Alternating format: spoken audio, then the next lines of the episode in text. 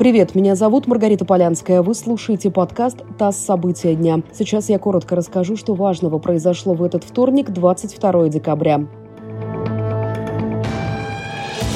Система пенсионных накоплений может быть демонтирована в течение трех лет. Об этом заявил первый зампред Центробанка Сергей Швецов. Альтернативой может стать проект индивидуальных инвестиционных счетов третьего типа. Накопительная часть пенсии заморожена с 2014 года. Взносы работающих россиян в пенсионный фонд не поступают на индивидуальные накопительные счета, а идут на выплаты сегодняшним пенсионерам. В начале декабря президент продлил заморозку до конца 2023 года.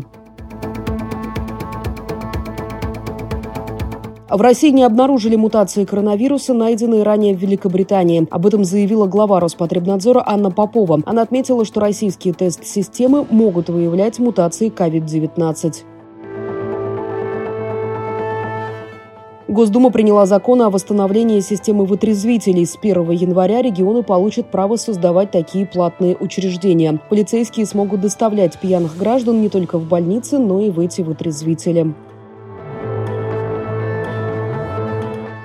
И последнее. Большинство россиян, 80%, планируют встречать Новый год дома. Это выяснил в ЦИОМ. На подарки участники опроса потратят в среднем 5 тысяч рублей. Дарить планируют чаще всего конфеты, спиртное и деликатесы.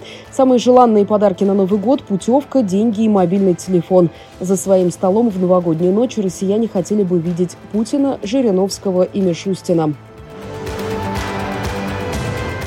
Вы слушали подкаст «ТАСС. События дня». Эти и другие новости читайте на нашем сайте и в наших соцсетях.